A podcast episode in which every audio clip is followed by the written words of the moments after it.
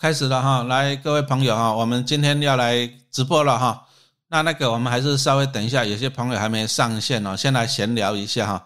那有没有看到陈老师变年轻了？听说年轻了二十岁哈，这个头发，那当然这个稍微染了一下，这个就是哎之前跟吴淡如拍影片嘛哈，拍课程，那淡如姐姐哎就看她头发，她也是有染，那她推荐给陈老师啊，那陈老师就染染看了，哎其实也蛮蛮方便的。啊，就他们他们一个张小编来帮我染一下，哎，十五分钟就解决了，而且很便宜呀！啊，跟你想象的哈，之前想象我本来我想到说染发要几千块，不用啊，我这个染这个头，讲真的，大概就是一杯饮料的钱啊。那这饮料还是小编送的，好，对不对？没关系，我们后面团购的时候再来跟大家分享啊。那陈老师就先做做实验哈，染一染，对不对？那我我最近很忙的，最近真的忙的啊。哎，太忙了啊！不过我明天有空，我明天有空，我跑去游泳池哦，去游一游。我来，我就做实验嘛。看看我染这个发在水里面哦，看那个氯啊什么的会不会影响？反正陈老师就是先实验给大家看看啊啊，看看假后再来倒修补哈。好，那我们就先来直播了哈。那直播的话还是一下，哎，工商时间啊。这陈老师，哎，我终于拿到新书了。哦，之前之前。之前拍照都是假的，之前只有封面，好，之前只有封面，这这本是真的是新的书已经印出来了哈，那你可以看到这个很厚啊，我看一下啊，等一下我看一下，哇，三百零几页啊，啊，这个书真的是很厚啊，三百零几页，好，那其实当初啦，出版社的小编是给我安排好像六章了啊，六个 chapter，那后来陈老师呢，哎，越写越开心，越写越上手。啊，当然就是。因为我自己知道，就是各位啊粉丝啊，也是有一些存股上的问题，所以说我又多写了一个啊，多写了一章，所以到这个书就是三百多页哈，那没关系啦，反正知识知识无价了哈。那虽然说书不要它供呢，我看一下书现在都通膨，所以这本书定价四百啊，定价四百块。讲真的，不过现在东西都很贵了。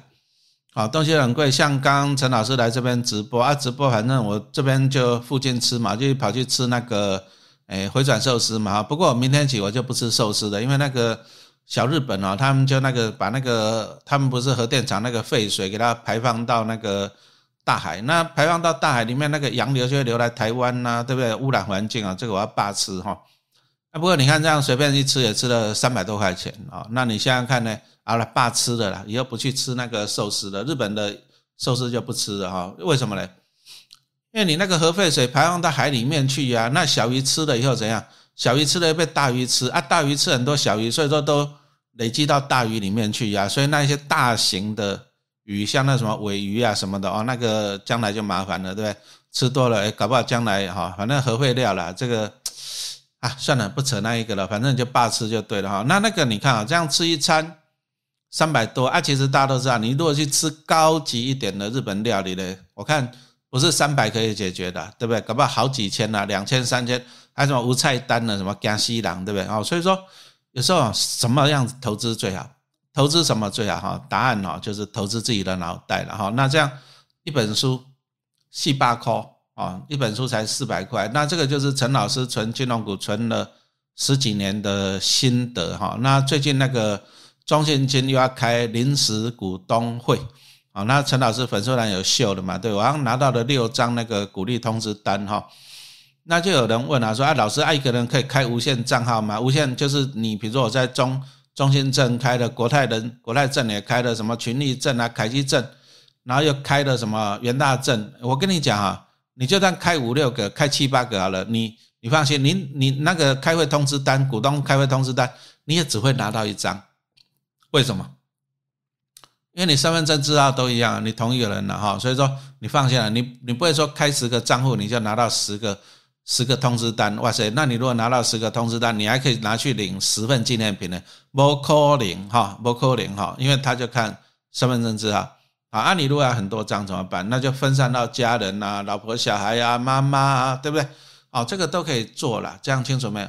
好，那分散到家人有什么好处啊？诶好像听说这一次就有什么纪念品嘛？因为股东会他还是希望你你去参加啊。啊，你如果不希望，你如果不想去参加，那他又怕你把那个什么，把它丢掉，所以说他就会拿纪念品来吸引你。啊，你如果就算你不去参加好了，你也想要去换纪念品，所以就有一些什么征托、征求委托书的业者哈，他就帮你换纪念品。啊，他拿了委托书，他就可以去帮他投票啊，或者他可以哎拿去卖给公司还是什么的，他也是有利可图了哈。所以说，你如果说你想要多拿几份纪念品，很简单，你就怎样分散到家人啊，那你可以多拿几份纪念品。那另外一个好处就是这样子的。诶，补充保费了哈，健保补充保费，因为现在补充保费就是你记得它一个门槛就是两万块，你如果超过两万块，就达到科补充保费的门槛了哈。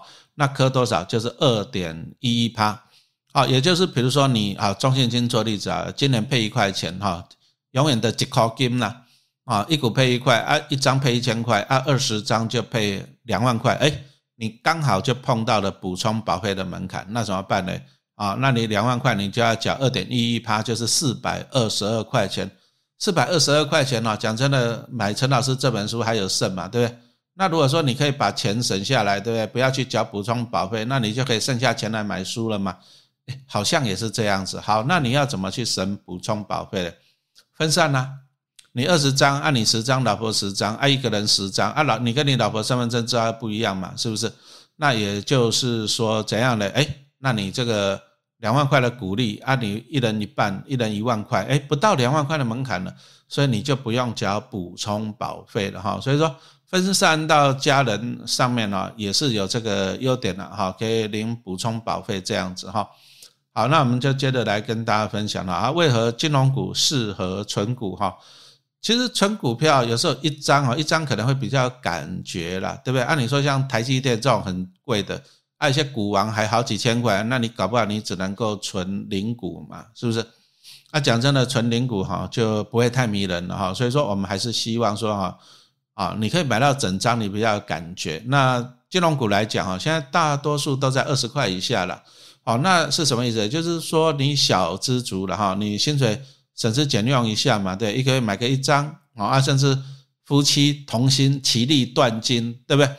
啊，加起来买个两张好了，哎，那这样子比较有感觉。那金融股现在讲真的，哎，大部分不会贵了哈。你说像银行为主的金控，你说像那个什么第一和库、华南、张银、台气，哎，都还不贵了。啊，顶多就是二十几块了啊，那像那个什么张银跟台积，甚至还十几块啊，那个三十几，那个兆丰就算了，那个太贵了，本利比太高，殖利率太低，你怕死。好，我我是觉得，我要是我会怕死了哈。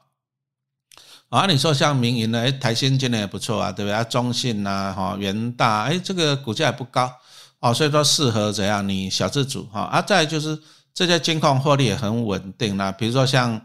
陈老师存了十归尼的中信金嘛，因为他获利大概都是在两块钱上下，啊，配的也稳定啊，按理就这样放着那家高里，好处在哪里？其实你看陈老师秀出来那六张，啊，那六张鼓励单，其实因为最近中信金就是前一阵子受到那一颗桂圆嘛，哈，受到桂圆的事情，那其实啊，你不要说恐慌在前面，那那桂圆事情一出来的。大家在那边随便在那边聊高铁，好像农历七月到了，就那边随便哦，中信金怎样呢？哇，什么中国怎样怎样？啊，结果呢？那好啊，那股价就杀杀一波。哎，那我老实跟你讲了，第一个，你金融股哈，金融股你要注意买它的 timing。啊，你看我们拿那个中信啊，中信在除夕前，哎，也涨到好像我记得快到二十七块左右吧，哈。啊，接着呢，除夕又跌下来，那跌到最近又跌到二十三块多，哈。那所以说啊，以金融股来讲啊，除夕后反而是一个不错的机会。啊，你看像那个兆方金啊，兆方金除夕前四十块，除夕后呢，我记得前一阵才看到三十四吧，对不对？哦，也就是说啊，其实金融股来讲啊，除夕前如果太贵，你就不要追了，真的不要追了哈。那你等它除夕后下来，你再来捡，哎，那也不错啊，对不对哈？那嗯，中信金陈老师刚刚讲到，就是说有了最近因为那个柜员的事情哈。我是都有在减呐，我讲实话，我都有在减哈。我只要反正从那个碧桂园那个事情一发生，我只要看到中信金跌，好我就去减，跌我就去减哈。啊涨我就看戏，跌我就去减这样子哈。好处在哪里呢？好处就是说哈，中信金我相信倒闭几率很低啦。啊不过就算倒了也不怕，因为我我都持续分散。那陈老师这样从零八零九年存到现在，存了十几年了哈。那我每年因为我好几百张嘛，对不对？啊，已经快千了吧哈。因为一直在买，我也搞不清楚了哈。那那那个每年领个几十万，那过去十几年已经领几百万回来了。那未来呢？因为我越买越多啊，所以说你看啊，假设一年领一百万好了，我十年领一千万，那我如果活活个二三十年，我又可以领个两三千万回来，还有加上过去又领了好几百万回来，哦，所以说光中国信托这一档股票，我上面带起龙门走，我不用去中国信托上班都不用，我也不用去盯他们有没有认真工作都不用，我就每年领股利啊，这一辈子我就可以领几千万回来呢，一辈子领几千万回来，好不好？那这个就是我的金鸡母了哈，所以说。金融股哈，它的优点就是说，你就放着，它也大到不会倒，你就领股利就好了，对不对？啊，领股利就好了。那你只要张数多啊，成本低，张数多，哎，真的嘞，一档股票领个几千万，一辈子不是小 case 哦。那陈老师还有一些什么台新啊、元大什么的，哎哎，讲实话，这每一档每年这辈子都会给我几千万呢。那你看我开不开心啊？这是金融股的优点。那当然。有点一定有一些缺点啊！你要金融股像那个 AI 这样子飙，我跟你讲，大概这辈子应该看不到了哈。所以说我们买它就是求一个什么稳定啊，求一个稳定配息。那当然金融股又分银行为主、寿险为主的，还有证券为主的嘛，对不对？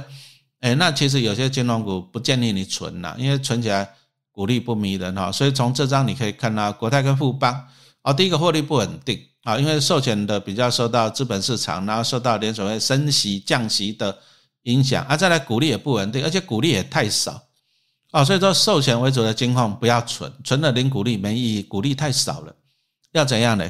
做价差，好，那怎么做呢？老师书上都有哈，好，那金融股适合存股啊，目前看起来本利比还低了，你你去算一下那个 AI 那个概念股，那个本利比高到吓死了，你要小心了，注意。哦，我还是提醒你，我只能提醒你，你注意了。那当然，光谷金矿的本利比也比较高了，特别是兆丰，兆丰的本利比真的是蛮高的哈。哦，所以说，请你还是一句话讲了，请你注意了哈。那民营的本利比基本上也是相对的低了哈。中信金前七月赚了一点八七，今年赚两块五应该可以。那目前二十三块多，因为陈老师都没有在看股价的了哈，所以说，哎，大概本利比才九倍。哎，真的还蛮迷人的哈，所以说这个要注意哈。那高值利率哈，就是说金融股大概你赚个领个五六趴的股利也有了啊。但是你如果说赚到价差来讲，应该还是可以。嗯，基本上每年你如果好好做十趴，应该还是有机会的哈。好，那我们这次复习一下我们前面讲到的哈。那我们也是顺便来等一下，看各位朋友应该都进来了哈。好，那我们接着我们就继续来往下面看了。小资主哈，几把丁存股策略哈，因为陈老师这本这本书啊，你看封面就知道了哈。小资这个是什么？你也可以存一百张金融股啊，你也知道陈老师第一本书六年存三百张嘛，对不对？啊，那现在变得你也可以存一百张金融股哈。其实哈，其实怎么讲呢？就是网络上也有人在讨论啊，讨论说啊。怎么那么厉害啊？什么是六年存三百张？那什么动不动现在就动不动买几十张、几百张？呃，怎么讲呢？哈，你有时候呢，你就是看到表面呐。啊，陈老师其实，哎，我是最近染头发，不然我其实头发已经白一半了。那我自己工作，从民国八十三年台科大研究所毕业，我就一直工作，我整整上班二十五年。那我虽然现在号称退休，可是我每天都很忙啊，从早忙到晚，写书啊、写课程啊等等等哈。所以说，其实啊，这个是一个复利的累积啦。那我年轻的时候，我也是一张两张这样子买。我年轻的时候，因为我就公务员啊，一份死薪水，我要养三个小孩的。你有养三个小孩吗？你有吗？没有嘛，对不对？哦，所以说陈老师年轻的时候也是慢慢的存。我年轻的时候也也在彷徨啊，我要什么时候存到一百张？我要什么时候存到五十张？我也我也满头问号，我讲真的，我也看不到未来啊。但是我知道一件事情啊，我知道一件事情，什么事情呢？比如说你要去爬玉山，然后那么高，爬不爬得上去？你管它爬不爬得上去，你就一步一步的爬上去，总有一天你就爬到了哦。那存股票也是一样，你不要去想说你未来能不能一天买十张、买二十张、买一百张，你不要去想，你就去存就对了。好啊，存到最后，哎，你就发现，哎。怎么存一百张这么容易？哎，怎么存两百张？怎么存五百张那么容易啊？所以说这个就是叫做复利啦，这个叫做数学上叫做等比级数哈。那我就拿这个玉山金来做一个例子哈。那玉山金老师有没有存？答案是没有啊，我没有存玉山金啊。韦香米本利比太高了，玉山金我我真的觉得本利比太高啊。那拿那个，其实他今年获利跟那个什么台新跟他获利差不多。可是台新的股价跟玉山的股价大家都知道嘛，对不对？那陈老师是存了几百张的台新呐，有了除息后我还加码了一百张了哈，台新值率还不错。好，那玉山金当然也是很多朋友喜欢嘛，对不对？那玉山金大家喜欢它哪一点哈？我们来看一下，就是其实喜欢它就是有配高票，配高票我们看到它配股票。好，那它又配现金又配股票，那配股票就很迷人哈。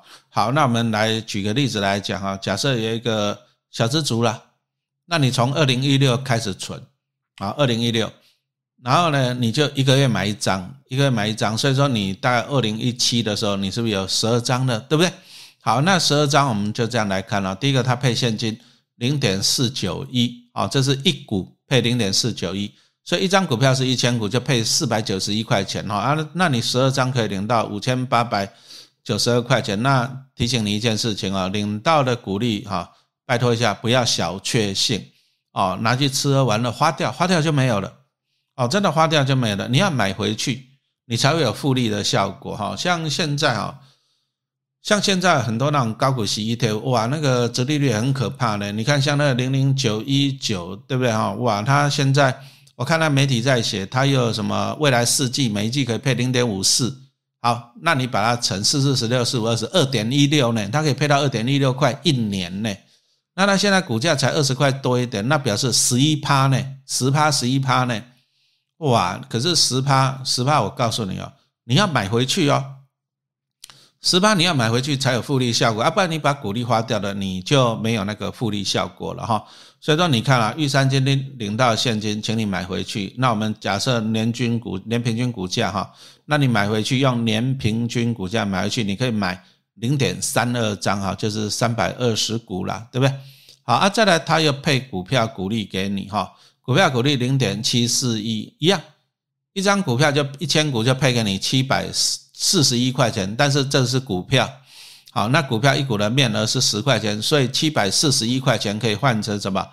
七十四股。好，一张股票可以送给你七十四股啊，但是你有十二张啊，所以说你把它乘起来，送给你八百九十股，也就是零点八九张。哎，那你看了，你这样十二张，那你配现金买回去，又印股票给你，结果你十二张变成十二点三一张哈，那你多了一点二一张，这个就是复利的效果哈，复利的效果。哦，所以说有人就不想说啊，老师啊，你你这样子，就算你再怎么会存，一年存五十张，怎么可能会存到三千张金融股？哎，复利你复利哈，我后面再来讲给你什么叫做复利哈。所以你会发现呢，这个会增加。好啊，你你这样子十二张变成十二点三一张了，对不对？啊，你赶快呢，你这年一样一个月买一张，所以你又多了十二张，多了十二张就变成二十五点二一张。一样领现金买回去，按照一股票给你，得得得，你就这样累积，好，按你累积到最后，你发现呢，累积到最后你会变成一百张，哎，刚刚好算出来就是一百张。好，那陈老师跟你讲什么叫做复利效果哈？其实有一种叫等差级数，有一种叫做等比级数了哈。上面叫做等差，差距一样啊，比如差距一样，一二三四五，是不是都差一？差距一样啊，这个叫等差级数啊。那一种叫等比级数，一二四八十六三十二啊，六十四一二八啊，越差距越大，这个叫做等比级数。纯股票的复利是哪一种级数呢？啊，等差就是都一样的，那等比就是这样。我们来看一下，到底是什么？你看一下，你第一年你有十二张，啊，到最后变成十三点二一张，你是不是多一点二一张？对不对？一点二一张。好，那我们来看二零二二年，你看了。九十一点六六张啊，这个是一百张，差几张啊？你把它减过去嘛，差了多少？八点三四张呢？哎，你看你最后这一年会都差八点三四张，这个才差一点二一张呢，这什么级数？越来越多，差距越多，当然就是啊，就是我们讲的等比级数，就是复利嘛。哦，所以说你会发现呢，复利的效果是会把你后来越来越放大。你看啊，老师再讲一遍啊，十二十三点一，你这一年多一点二一张配股配息，那你看到二十五点二一，这个是二十七点五，来你减过去，你减过去，你是不是变成多了多少？二点多了啊，二点四二点二九张，那你看这是一点二一，这二点二九，你你是不是越来越增加了？有没有？哦，所以说这个告诉你是这样，这个叫做等比级数啊，复利，复利就是你越来后面会越来越越来越快，越来越多的意思哦。所以说你不能讲说啊，你一天存五，一年存五十张，五年存五年啊，一年存五十张，五年会多五五五二十五两百五十张吗？错啊，错。你若五十五十五十，这个叫等差级数，但是为什么会错？我从这里已经告诉你了。现金股利，你买回股票股利，你会增加。所以说，你如果说哎，一年多五十张，五年呢，你赶快变成三百张啊，三百多张啊？为什么？因为这是等比级数。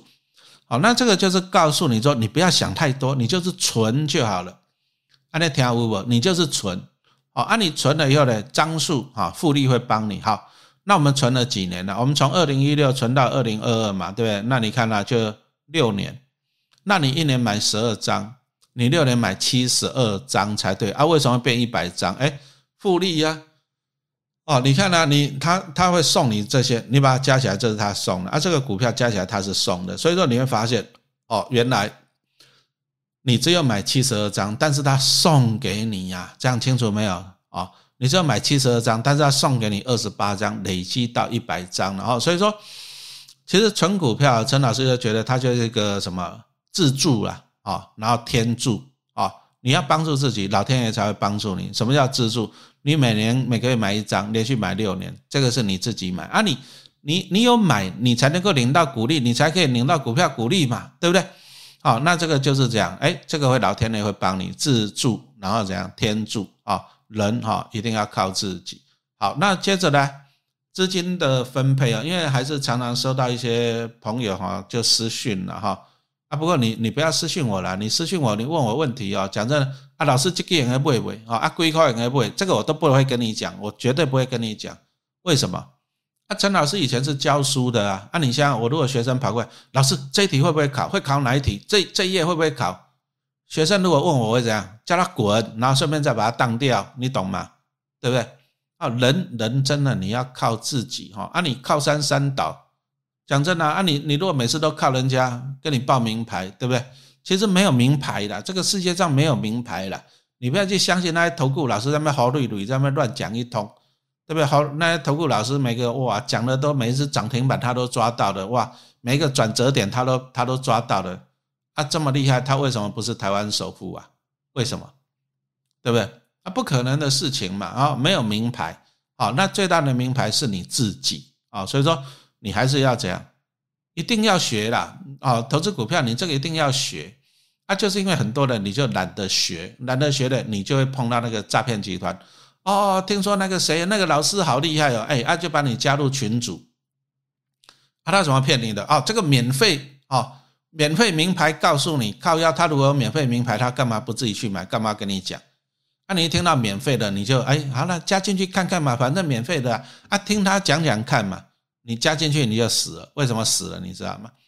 它里面都一堆庄脚啊，里面一百个九十九个是他的人呐，啊，每个都在讲说，哦，老师谢谢你，老师我赚了两百万了，老师我赚两倍了，我还要再汇入五百万，老师谢谢你，我要再汇一千万。啊，啊，每个都在那边给你洗脑，洗脑到最后的，啊，你就你就被洗脑了，啊，你就说，哎，老师我要丢三十万看看，好，好，好，三十万，那呢接着老师我要丢五十万，你就这样子啊。被骗光光了哈，所以说你要自己要懂哦，会被去诈骗，会被诈骗骗的，都是你自己不做研究的哈，那这样子是不对。那讲真的，读书了哈，读书还是最好的投资哈。那如果说你有资金的啊，资金很多，自己买股票，不要问我，我不会帮你操盘的，不会。哦，那那个都是诈骗哦。那老师是觉得说你资金呢，我们还是建议你分两笔。啊，比如说你有六百，那六百你把它除以二啊，就是三百万。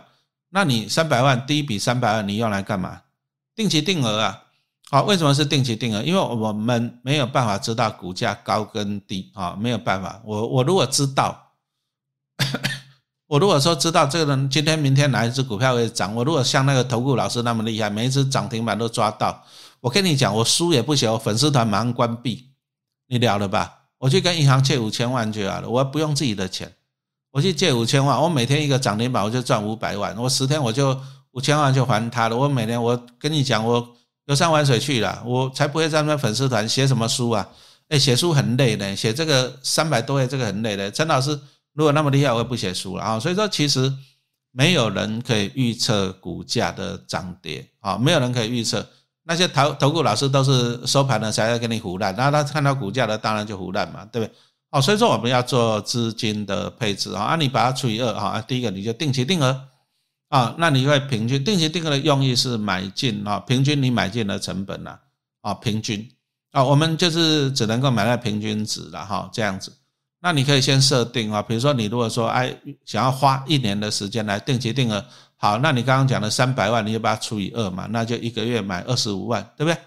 好，那这个要有纪律啊。你如果说你下定决心要定期定额，你就要做到底啊。那很多人就是在那个什么股灾的时候啊，本来定期定的很开心啊，到就是说停扣啊，这个是错的。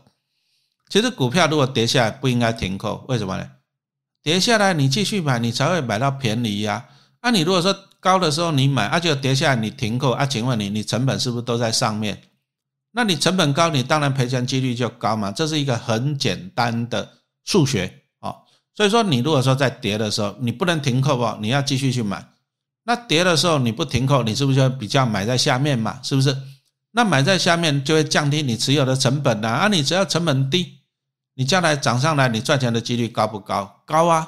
哦，这样了解了嘛？哈，所以说定期定额的重点是纪律，而且跌下来说你绝对不能停扣哈，跌下来你更要持续去买。好，啊，你剩下一笔钱你就留着干嘛？逢低加码。好，那什么时候是逢低加码？很简单啊，现在 A P P 都很方便啊，是不是？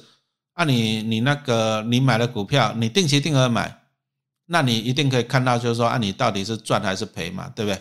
你一定看得见嘛？是不是？啊，你就这样子啊。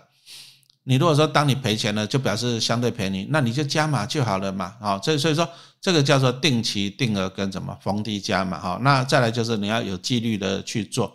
哦啊，不过你如果要定期定额跟逢低加码，你注意不要乱选股票啊，你不要乱选股票。有时候你如果说买到一些奇奇怪怪的股票，那你还不如不要。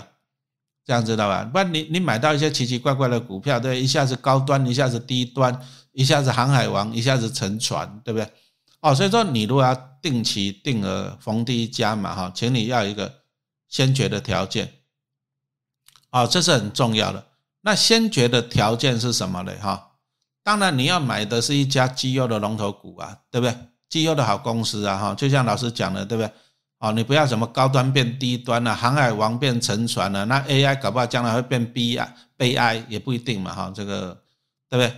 哦，所以说我们是建议你要挑一个什么获利稳定的啊股票啊，注意哦，你买股票你是这样，你就是要挑好公司啊，投资就是看到一家好公司很赚钱，然后我希望它赚钱跟分给我哦，所以说你要先优先挑一家什么获利稳定的公司哦，你才可以用定期定额跟搭配。红利加码的啊，如果说了哈，景气循环类股啊，像之前看到的航海王吗？哦，那再来又看到一些什么面板类股啊，对不对？哎，这些景气循环类股不一定哦，不一定可以用定期定额方式哦，这个你要注意。再来就是有些公司哎，获利衰退哦，请你注意哦，获利衰退的公司绝对不要用什么定期定额逢低加码，因为你会越买越低呀。啊，越买越低。按你说啊，老师我就买啊，那等到景气景气循环翻上来了，哎，你第一个你没有那么多资金啊。讲真的，有了一个景气循环很多年，那再来就是说，如果说它是一直往下，你干嘛去买它？对不对？你还是有更好的选择。好，所以说我们在定期定额跟逢低加码的时候，我们会先去挑股票。好，那挑股票呢，第一个当然我们是希望说你大到不会倒了。好，那最近呢又有很多粉丝哦，在粉丝团上面留言，哎，老师张银可不可以买？老师国泰可不可以买？老师什么可不可以买？这个我怎么可能直接跟你讲可不可以买呢？对不对？啊，这个真的是没有办法了。但是其实你问张银，你问国泰啊，还又要再举一次书了哈，这对不对？因为老师书上都都写来蛮详细的啊，就是书上都有写到这些东西。啊，讲到这个投资的一些技巧啊，都有写哈。好，那我们来看一下张颖啊，第一个好处讲，他就公家银行关谷的金矿嘛，对不对啊？它大到不会倒闭，而且你看啊，它二零二零到二零二二连三年都这样获利成长哈，所以我们从这个 EPS 可以看出来哦，获利成长。好，那这当然就是一件好事嘛，对不对？第一个公家银行大到不会倒，获利又在成长。获利成长就表示说，哎，未来你领到的股利会越来越多，啊，再就是你赚到的价差也会越来越多嘛，对不对？啊，所以说那这这种公司啊，啊，这种公司其实是还蛮适合怎样定期定额跟房地加嘛，哈，那你就用时间去去累积你的报酬，哈。好，那我们接着再来看一下哈，然后呢，再来就是我们要挑了。你如果说你想要存一只股票，那当然你要先挑谷底反弹呐。获利成长的，对不对？好，那老师刚刚有讲了嘛，我这一阵子那个中信金受到那个柜员哈柜员的影响，其实中信金就是除夕后就是第一个啦，第一个除夕前哦，金融股除夕前通常都会拉高，为什么？因为投资者还蛮喜欢领股利的，所以看到涨了就去追啊。那除夕前我是建议你不要追哦，特别是金融股除夕前不要追，还有电信类股除夕前不要追，还有那个什么小七这一种的。除夕前不要追，你除夕后再买啊！啊，所以说你看像那个中信金，哎，除夕前你是追高高啊，追到二六二七吧，啊，接着除夕后除一块就是股价修正一块嘛，对哎啊，货人家讲说福无双至啊，货就这样不单行啊，啊，那最后大家也知道嘛，还有什么大股东出了一些问题嘛，哈，那就是被证监管会又罚了四千万，哎。四千万对中信金来讲是小钱呐，啊，小钱呐，为什么？因为他一年赚超过四百亿啦，四千万跟四百亿比，哈，这个一千分之一啦，这个是小钱啊，所以说影响也不会太大。可是后来一个柜员又出事啊，柜员又出事，哦，所以说你又发现中信金它就是初期啊，因为初期股价修正一块嘛，啊，接着又被罚了四千万，哎，最近好像又有中信金银的员工啊，又勾结那个什么诈骗集团哦。哎，又受到影响。哎，这个勾结诈骗呢，我这个举双手双脚赞成。这个关把他关到牢好了啦，对不对？那里面吃饭我出好了，对不对？你给他关到牢，不然你看，你看那种诈骗，诈骗真的是很不应该的。你看一些会被骗哦，哎，都是一些老人呐，或者是这样。你你你想想，你骗人家五百万，搞不好人家是老本呢，人家是为了过下一辈子，就是下半生，人家是想要那个养老的老本呢，对不对？啊，你把人家骗光光，啊，你五百万你拿去吃喝玩乐，买买买那个跑车好了，对啊，你看人家老人，老人就这样没有依靠了，你这个这样怎么可以？哦，所以说这些诈骗集团，我真的觉得政府应该判重刑啊，抓就要关久一点啊。唉，其实哈，老师小时候那时候台湾算戒严时期了，啊，那时候其实秩序还蛮好，因为戒严哈，秩序还蛮好的，哎啊，到最后呢，哎。李斯科，你们可能没听过，台湾第一个抢银行的拿枪啊，他是一个老兵啊。那不然以前啊，以前的人哦，其实那个时代啊，那个时代就是说，哎，想要变有钱，那就有一阵子在流行抢银行。不过那大概二三十年前，啊，抢银行，因为以前以前没有抢过银行，所以以前以前就跟现在柜台很开放啊，open 啊。啊，后来银行被抢了以后，就有一阵子就是坏人哦喜欢去抢银行，因为动不动就抢抢到几百万啊，在那个时代算很多的钱。所以后来你就发现了，哇，银行就有警卫啊，那个柜台用玻璃啊，甚至铁栏杆围起来，因为就因为那个抢匪动不动就直接跳进去，然后干脆给他围起来啊，对不对？哎，那可是抢银行，因为抢太多人抢了，后来就的重刑。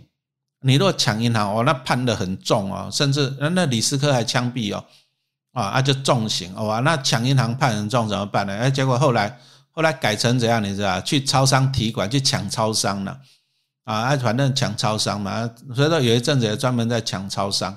哎，啊，现在的哎，现在不抢银行了，不抢超商了，干嘛？诈骗，诈骗最好骗了，而且诈骗听说台湾，唉，抓到了好像也是一下就放出来了嘛。拜托一下好不好？你你学一下中国大陆关久一点好不好？这诈骗都，哎，你想想，你抢银行，你抢银行，你抢的是银行的钱呢，而且有次抓到要关二十年判死刑，对不对？啊，你诈骗呢？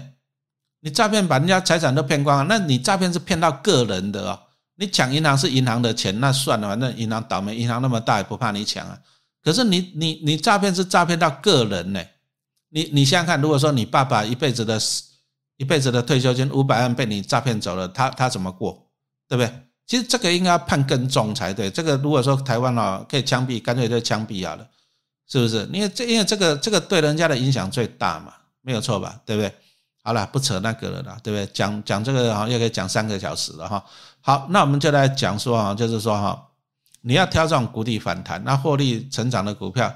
所以刚刚有讲到的中信金嘛，那那个航员那个什么勾结诈骗集团，那个真的哈，关二十年好了，对不对？我我出钱好了，你去关他那个吃饭钱，陈老师出，关二十年，啊，对不对？我我举双手双脚赞成啊。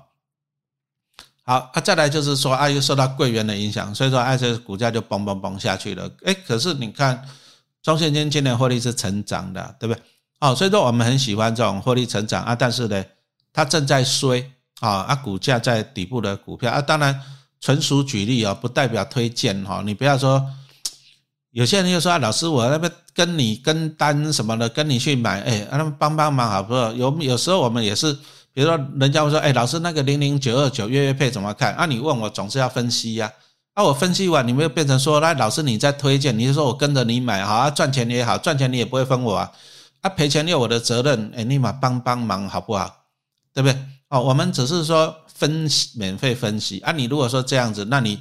我教你了，你去买一份《工商时报》《经济日报》，那个报纸每天都写几百档股票了，一定有写到你你买的股票啊。如果跌了，你去找《工商时报》，你去找《经济日报》算账好了，这样好不好？啊，如果这样子，那你你就跑去学校，哎，老师啊，啊，我小孩子每天都有来上学呢，啊，为什么他考不上台大？为什么他考不上北一女？你你去学校去找老师算账好了，好不好？好像讲的都自己都没责任一样。老师，我看你的分析怎样怎样，你自己都没责任吗？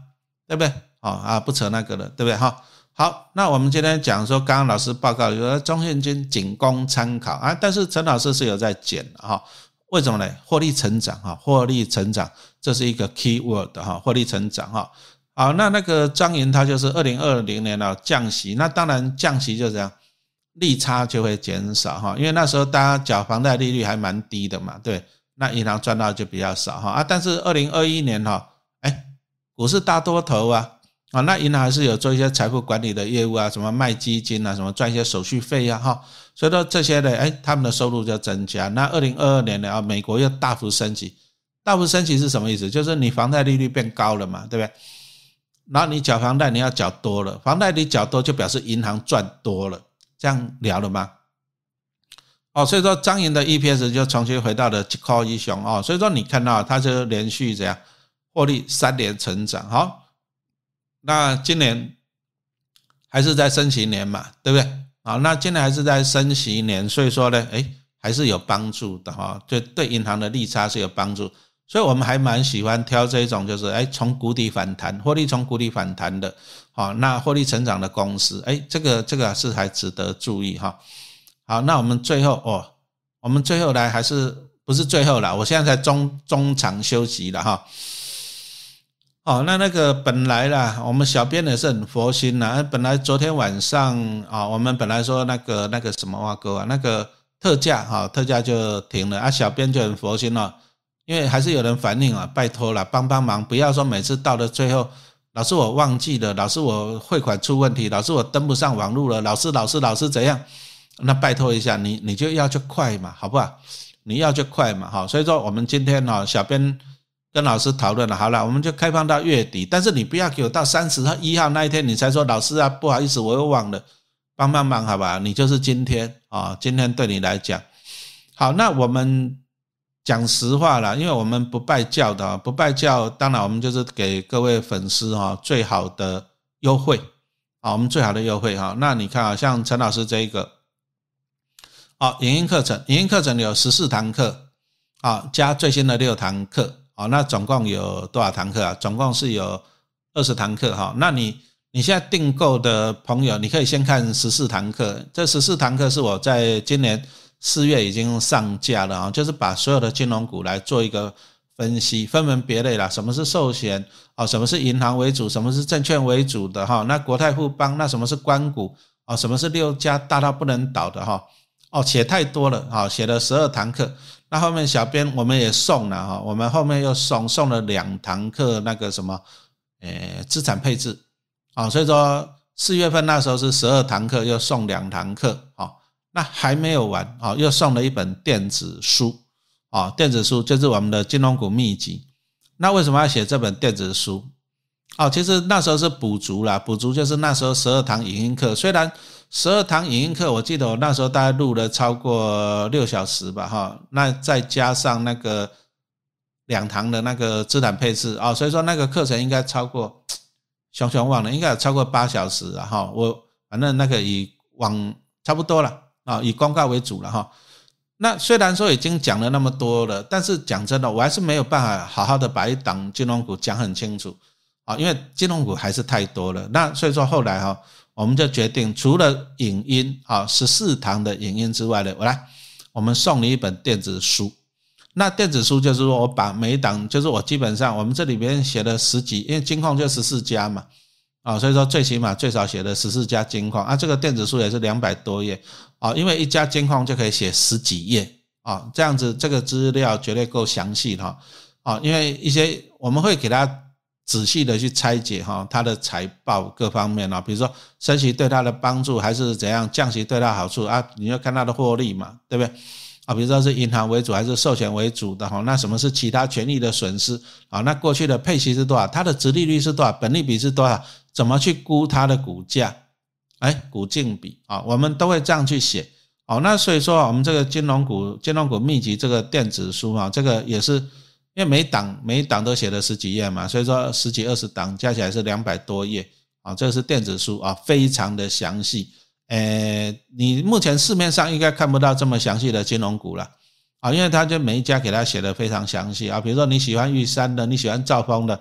啊，我都分析了十几页在这里面哈，所以说这个对你很有帮助啊。拍谁这个只送不卖，我我就跟小编讲，哎，小编呐，我们把这个哈印刷一下，因为毕竟也是写的要死嘛，印刷一下这样印出来，随便也卖个一两万本，再来赚一点版税，好不好？我是这样子想的，因为啊，不然你写的那么要死啊，你不卖钱对不对？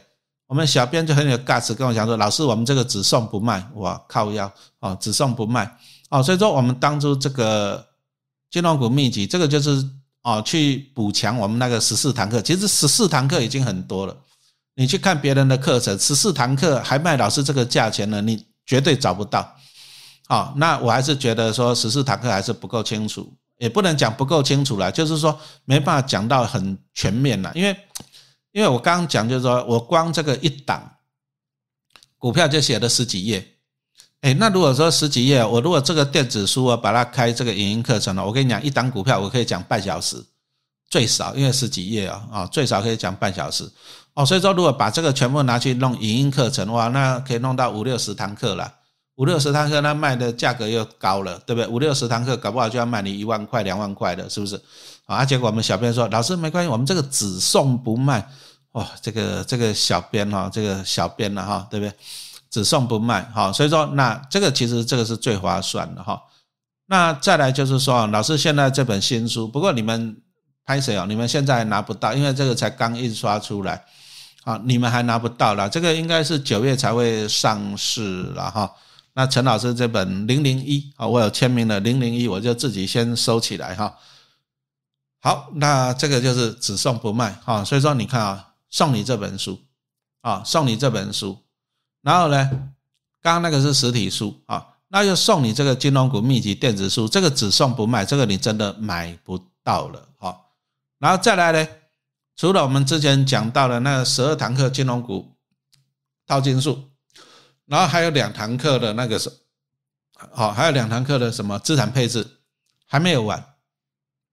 陈老师最近又录了六堂课啊，六堂课投资理财金融股的这些课程哈。所以总共加起来二十堂课，哎，划不划算？你自己想了，二十堂课啊，四八八八，二十堂课。我跟你讲，你去外面去找，你找不到了。二十堂课，你人家外面这个四八八八，搞不好是三小时，搞不好是五小时就没了。陈老师这个是二十堂课，好，那再来送你一本金融股秘籍，再送你一本实体书。你看送这么多，四八八八。哎，你们有没有去那个一零一？听说是八十六楼吃八费啊，三八八八还要再加一层哦，对不对？那你看我们才这样子，所以说出版业啊真的是很萧条唉，不过没关系啊，我们就是服务粉丝的，我们就是服务粉丝的哈，对不对？啊，你看那个三八八八，哎，你那个想吃，你要去定位排队还排不到嘞，一群人去吃。可是有时候我们想一想呢，有时候，有时候人为什么会穷？有时候人为什么会有钱？你的小的细节、小的行动会决定你嘛？对。那你如果说你把你的钱，对不对？三八八八还要加一层哦，四二八八好了，你你去吃一餐，我跟你讲，你顶多饱一个晚上了。你明天还是得吃饭，你明天不吃，你还是会肚子饿啊，对不对？那你你这个叫做小确幸。可是你看我们这个嘞，二十堂课，一本电子书跟一本实体书才卖你四八八八，这个可以用多久？用你一辈子。你讲实话啦，你这个书你全家看可不可以？我也没意见了哈。你这个电子书你全家看可不可以？我也没意见了。你这二十堂课你全家看可不可以？我也没意见了。但是拜托一下哈。出版业已经很萧条了，拜托要不要说啥啊？就给我到处去给人家看免钱的。出版业已经很萧条了，拜托一下哦，我们已经很佛了啦。啊，你如果说你去外面吃把费，你三八你四二八八好了，哎，你一个人，你你可以说我买我买一个位置，我全家轮流去吃，可不可以？不行，对不对？啊，所以说哈，我们出版业啊，特别是我们不拜教，真的是给大家最大的优惠啊啊，请你要把握了，好不好？啊，那。陈老师给大家的建议就是说，你先投资自己的脑袋，帮自己存股票，帮自己累积资产。那你存股票累积资产完了以后，你要去吃那个什么三八八八加一层的那个什么把费，可不可以？可以啊，陈老师每天去吃都嘛可以，中信金买单，元大金买单，台现金买单啊，国泰金买单啊，对不对？哦，所以说呢，你要先存股票，先投资自己的脑袋。那你存好股票以后呢，有人帮你买单嘛，对不对？那你如果说你不晓得存股票，那你只是把钱都花掉，对不对？那你你还是得辛苦一辈子哈，这个真的是不划算哈。好，那既然刚刚我们讲到了台新金，台新金陈老师其实也存蛮多年了，为什么存台新金？哎，一样啊，来，我们刚刚上一页有看到那个玉山嘛，对，你看台新也是啊，现金股票，现金股票，现金股票。不夸对不？啊，它也是大概也是都配一块钱左右哈，所以其实它也还蛮稳定的。现金股票，现金股票配的稳定哈。那股票股利好处就是说，诶，那个什么，那个它的张数哈累积比较快，就像我们前面那一页讲到，一开始讲到了玉山金嘛哈，它累积股票的速度会比较快啊。台新跟玉山，为什么陈老师选台金？股价便宜呀，获利不错啊，啊，但是本利比低呀。啊，玉山呢？玉山就是哎，获利光起仔是不怎么样了。哦，讲实话啦，中信金今年前七月赚一点八七，台新金今年一整年都赚不到一点八七了，对不对？哦，啊，台新金股价还比中信金还要高，啊，所以说有人就讲那个是信仰的哈，就是买来当信仰。不过我我觉得看数字会说话，我从来不做信仰这种东西哈。好。不扯它，我们来扯啊。所以说，你看台新，那台新当然呢，它过去为什么会物美价廉？为什么？因为它台新过去本利比很低，哎，可是折利率还蛮不错的哈。我们折利率怎么算呢？我先来讲一下我这里的算法。什么叫填全息啊？注意哦，你股利领再多没有用，你如果没有填哦，那个那个你。你是这样领到股利赔偿价差，你也是了紧哦。所以说我们要就是这样，你要有填全息好，那举例了，纯属举例哈啊，比如说像那个兆丰，哎，今年配一点三二，一点二四现金跟零点零八的股票嘛，对，一点三二。可是除夕前你买在四十点七，啊，现在搞不好跌到三十五块，你赔五块多的价差，你领到一点三二，你也是了紧呀，是不是？哦，所以说我们还是强调，就是说你要填全息啊。那什么样的股票会填全息？两个特点，第一个就是这样，股价便宜的了，股价便宜涨上去比较贵嘛。我我请问你一个问题好不好？你你兆丰金你买在四十块，你参加除权期，你是希望什么？你当然是希望它涨到四十五，涨到五十嘛。但是有可能吗？有可能吗？你要去评估嘛，是不是？啊啊，如果说股价相对便宜，哎，十几块。啊，你说像台新这种十几块的，哎，填权息的几率会不会比较高啊？十几块啊，便宜啊，是不是大家买得起呀？对不对？啊，第一个股价便宜的比较好填，第二个呢，获利成长的，啊，因为获利成长，当然股价就会往上嘛。那股价往上就是填权息嘛，哈，所以说呢，啊，比较容易填权，就第一个股价相对便宜啦。那啊，不过我强调，什么叫相对便宜？自己跟自己比，上面一数。啊，你说台积电五百多块便不便宜？不便宜啊！啊，但是它以前是六百多啊，相对便宜。好，那兆丰金三十几块贵不贵？哎，它以前都二十几呢，啊，那就相对贵了啦，哈。所以说我们是用自己跟自己比这样子的哈。好，那台新过去股价比较便宜，就是因为它跟张银呐哈，反正就他妈藕断，他们扯不完就对了哈。那就是给张银拖累，因为毕竟台新他当初他去买张银的一些股票嘛，因为那时候。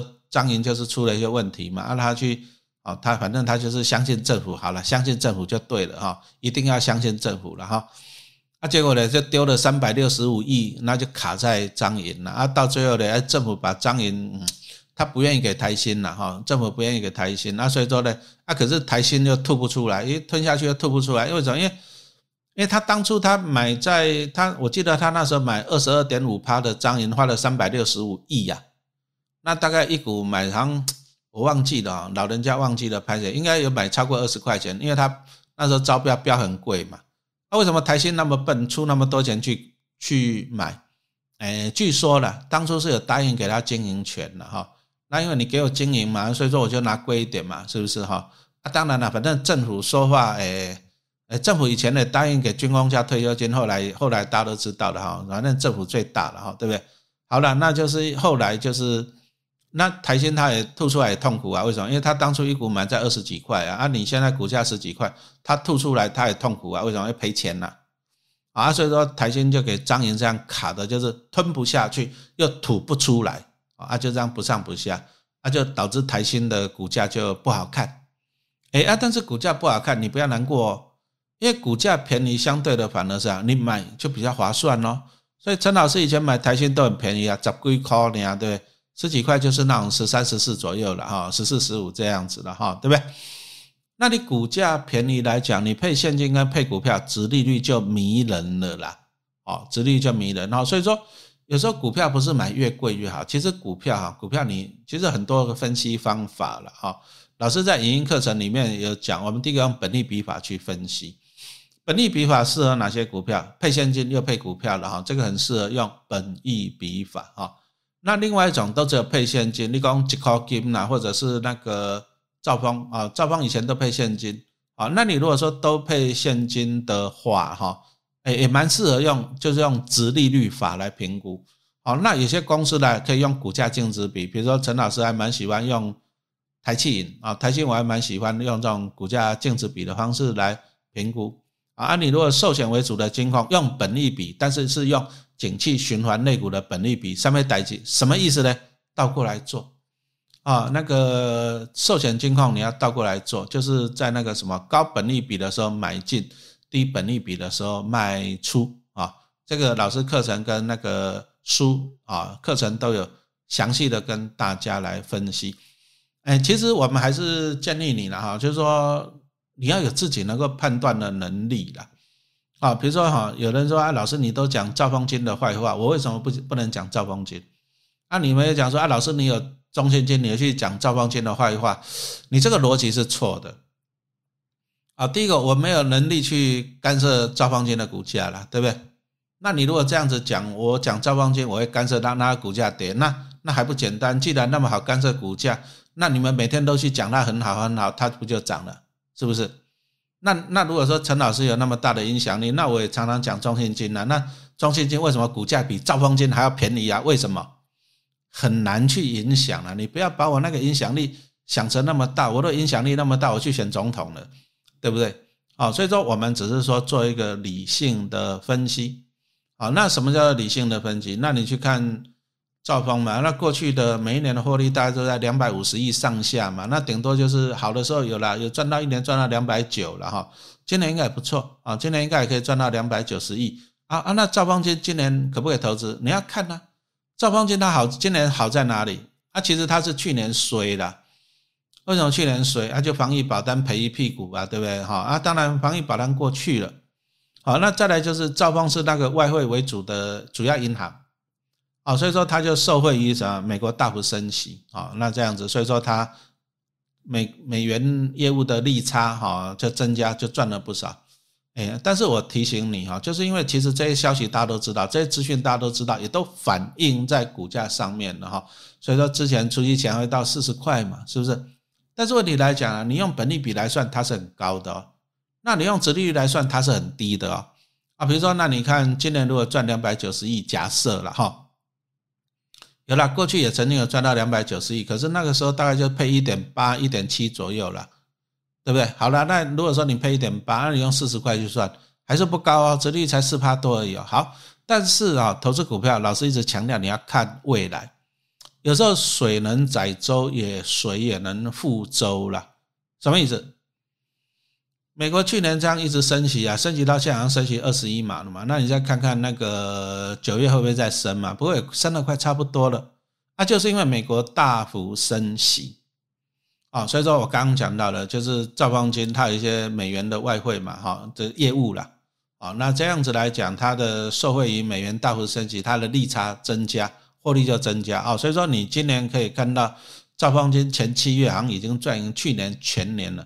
但是股价是看未来，好，那目前升息导致它利差增加，美元的业务嘛，对，那请问你，如果后年、明年降息的，后年降息嘞？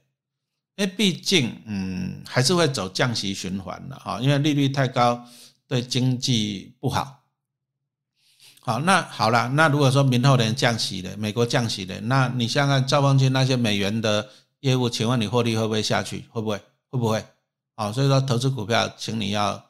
看未来啊，那兆丰啊，陈老师比较关注他一个地方呢，就是我书上也有写了，就是金管会他有定了六家系统性风险银行，为什么呢？啊，就是金融业啊对啊国家啦、经济啦、民生影响很大，所以说政府有定了什么六家大到不能倒，就是关谷了，呃，第一和库、兆丰、安民营的国泰富邦跟中信啊，这是大到不能倒的。但是大到不能倒的定义是这样，就是说政府会要求它的法规比较严格啦，什么资本市足率啊，什么什么的啊。白话文来讲，就是说政府是希望说啊，他公司保留更多的资本，就是现金的意思啦。为什么要保留更多的资本？因为这些金融业他会去海外去投资一些股票啊、债券啊，他们拿到钱就去投资嘛，对不对？所以说这个是风险比较高的股票啊、债券呐，对不对？哈，风险比较高的，那最终呢，政府就要求说。他公司里面要保留更多的资本现金啊，比如说你在投资，你投资了一千万的股票，啊，你如果说家里还有三百万的现金，你是不是会比较安全？没有错吧？好，那这个叫资本市足率。但是赵凤金比较出一个问题是啊，因为他以前配息都很大方，所以说留在公司的现金就不多啊，资本就不多，所以资本市足率哈就比较紧呐。那如果资本市足率不够会怎样？就会限制你去海外的，你限制你在外的投资。哦，就是说你有钱，你也不能去投资的啊，你必须要把钱先放在公司哈，提高你的资本市足率。啊，但是兆丰金又卡一个问题，你从他最近两年的配息政策，你会发现呢，哎，去年配股票，今年也配股票，啊，为什么要配股票？配股票就是不用给你现金呐，所以到了配股票，它是保留现金在公司啊，他为什么要去增加它的资本市足率嘛？这样清楚了嘛？对不对？啊，不然他干嘛一点三二不给你现金？以前都给现金的，干嘛不给你现金一点三二？干嘛今年给你那个，对不对？零点零八的股票，因为它保留一点现金，哈，充实资本，哈，资本市足率。那当然前一阵也传出来消息嘛，就是哎，你会发现最近很多金矿啊，过去了已经，你说像国泰啦，现金增资有没有？还有那个什么国票现金增资，对不对？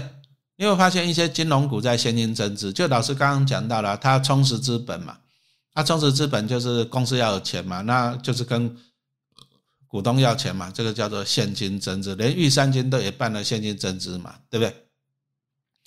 所以说也传出来了啊，就是赵方金也要办现金增值，所以说你从这里可以看看到，就是赵方金出了一个问题啊，就是过去现金股利配太大方了，所以保留在公司的资本没那么多。他没那么多怎么办呢？所以说他最近这几年配股票，所以说你不要只看到配股票，哇，你好开心，好棒棒哦，对不对？股票股利会增加张数，你要看到里面呢，它就是现金不够啊。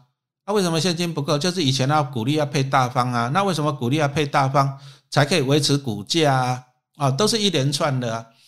啊，其实啊，其实他如果说要维持资本拉高资本市足率，最简单就是钱配少一点了。所以为什么几块金为什么赚两块配一块钱？因为它要充实资本嘛。那它充实资本有什么好处啊？就是说，它公司的资本越大，自有的资本越大，它就可以去做更大的投资。所以你看那个几块金就是中信金啊，你给他看过去的获利啊，税后盈余啊，从两百亿、三百亿、四百亿、五百亿，哎，人家是不断的上升的啊。但是兆丰金就是两百五十亿上下上下，永远都这样子。哦，所以说其实哦，有很多东西是比较你要看到深的地方。哎，那个小编可以上来了哈，我们等一下 Q A 时间哈，小编可以上来了哈。所以你还是要看到一些更深的地方呢。好，那如果说赵方金他今年会不会办现金增？哎，不一定。为什么不一定？你知道？因为现金增资就是跟股东要钱。好，那问题来了，赵方金大股东是谁？财政部啊。啊，你要财政部出钱，哎，帮帮忙好不好？财政部是拿你赵方金鼓励来来当预算的，结果你你如果说赵方金你要现金增资，哎，那你要看财政部有没有那一笔预算呢来认购哦。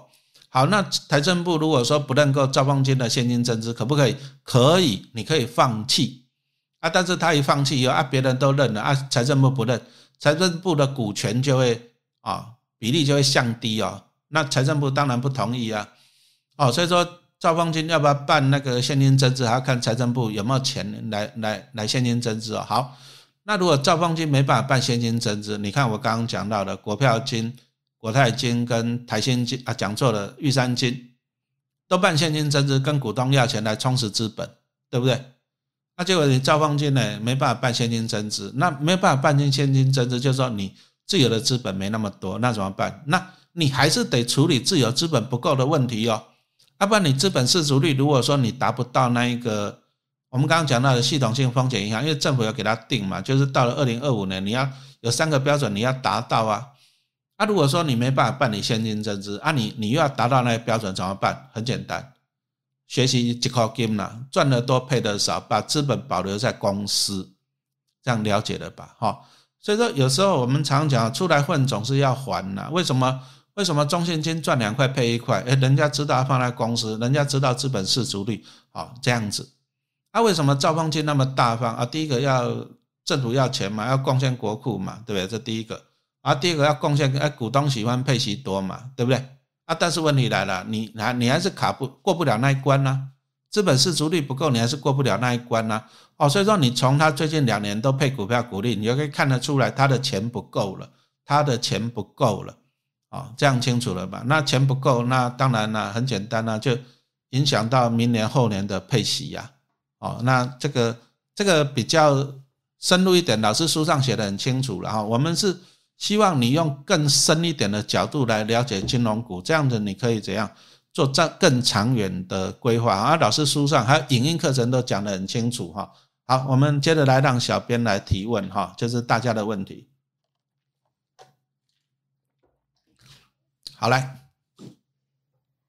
好，那我们现在进入 Q&A 的时间，想先问老师，就是请问美国若是降息后，对我们台湾的影响会是如何？好，谢谢哈。其实 其实讲了，又有人在那边骂我。我跟你讲，美国就是邪恶帝国，什么意思呢？什么叫做降息？你看啊，像二零二零年那时候利率是不是直接打到地板上？有没有印象？打到地板上就表示资金很便宜，可是你看台湾股市那时候疫情一来，所以说那时候台湾股市也大概八九千点嘛，对不对？台湾股市在那个时候整个台股殖利率很高嘞，四趴多嘞。好，那我问你，如果说你是有钱的外资，你会怎么做？美国疫情一来，利息达到顶啊，所以说我去跟美国银行借钱借很便宜啊，借零点几趴。那我借了零点几趴以后，我拿来投资台湾股市，我光买股票零股利就好了。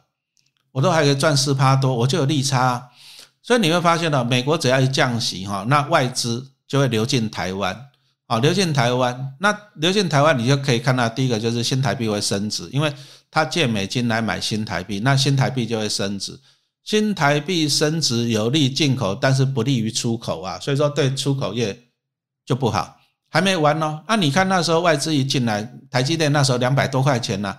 外资就拼命买买台湾的股票，它零股利都划算。可是你看了，因为美国降息，资金便宜，所以说很多美国的钱一直进来台湾。哦，进来上兆台币嘞，上兆啊。那你看这个上兆台币一进来台湾，就不断的买股票，不断的买股票，所以说台湾股市就涨。哎，股市涨你开心，对啊，你开心我也开心。可是外资更开心呐，为什么？因为他们从美国借很便宜的钱进来台湾，而且他们买的很便宜啊。他们台积电买了两百多块钱呐，买的很便宜啊，买三百吧？很便宜啊。他就在台湾股市放了两年。他每年台湾股市，你看在去年配了两兆多，今年也配两兆的股利，哎。外资一年都拿走几千亿哦，几千亿股利哦，就拿走哦。你说像台积电一年配三千亿，大概外资拿走两千亿，因为他们持股超过七成了。好，那接着呢，升息了，去年开始升息，那升息以后呢，哎，那些外资就撤。去年外资从台湾股市卖超一点三兆，他为什么要卖？他台积电卖到三四百多、三百多，他也卖呀？为什么？因为他当初买买两百多啊。那你从这里，你有没有看到他把台湾整个收割了一次？你有没有发现？我讲给你听啊。二零二零年那时候大幅降息，他从美国借很便宜的资金，哈，假设一兆台币进来台湾好了，一兆台币进来台湾，那过去两年就拼命领股利。我刚刚讲到的台积电外资就领走两千亿一年了，啊，台积电买了两三百块，啊，那等到美国升级，啊，撤退。可是这笔外资在台湾每年领几千亿，已经领每年都领几千亿的股利哦。那接着呢？因为外资进来，股票涨了，他们就卖超。去年卖了一兆多，那你知道他们那一兆多赚了多少价差？你知道吗？他们台积电买两三百，卖在五百多的话，赚了多少价差？啊，因为美国升级，资金成本贵了，他们就卖超台股。去年卖了一兆多，然后呢，回美国去了。所以你看到降息，资金蝗虫流进来台湾领股利，股价上涨。等到升息呢，卖股票赚到加差，领股利回美国去了。把台湾收割了一次啊，这样清楚了嘛？哈，那下一波如果降息了，就历史重演呐。啊，如果说降息，降息到利率低，只要美美国借成的利率比在台湾的股利还要低，哎，有利可图啊。所以外资又会跟蝗虫一样进来啊，蝗虫进来就会推升台湾股市啊。那一推升以后，你又看到新台币又开始怎样升值了嘛？对不对？那外资进来，那当然有了外资进来，股市会好了啊，股市会好了。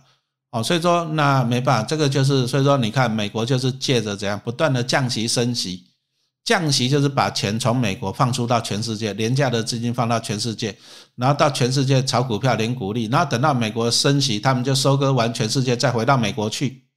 所以你看美国从来都不怕他们国债那么高，这样清楚吗？就收割全世界的哈。啊，当然我们是没办法跟他抵抗了，但是我们就顺势而为了，什么意思呢？美国降息啊，资金从美国放出来啊，你那时候你可以观察一些指标，第一个就是外资进来，第一个啊，第二个就是台币在升值，也是外资在进来，那你那个时候就跟着美股啊，讲错了，你就跟着外资，你就做多台股就好了，这样清楚了嘛？啊，你如果说看到啊，反正美国就是升息降息嘛，降息啊，全世界收割完了就升息回到美国，然后再降息，钱又出来到全世界收割，再升息又回到美国啊，那我们就顺势了，好不好？啊，就是我们就顺势操作，就这样。好，谢谢。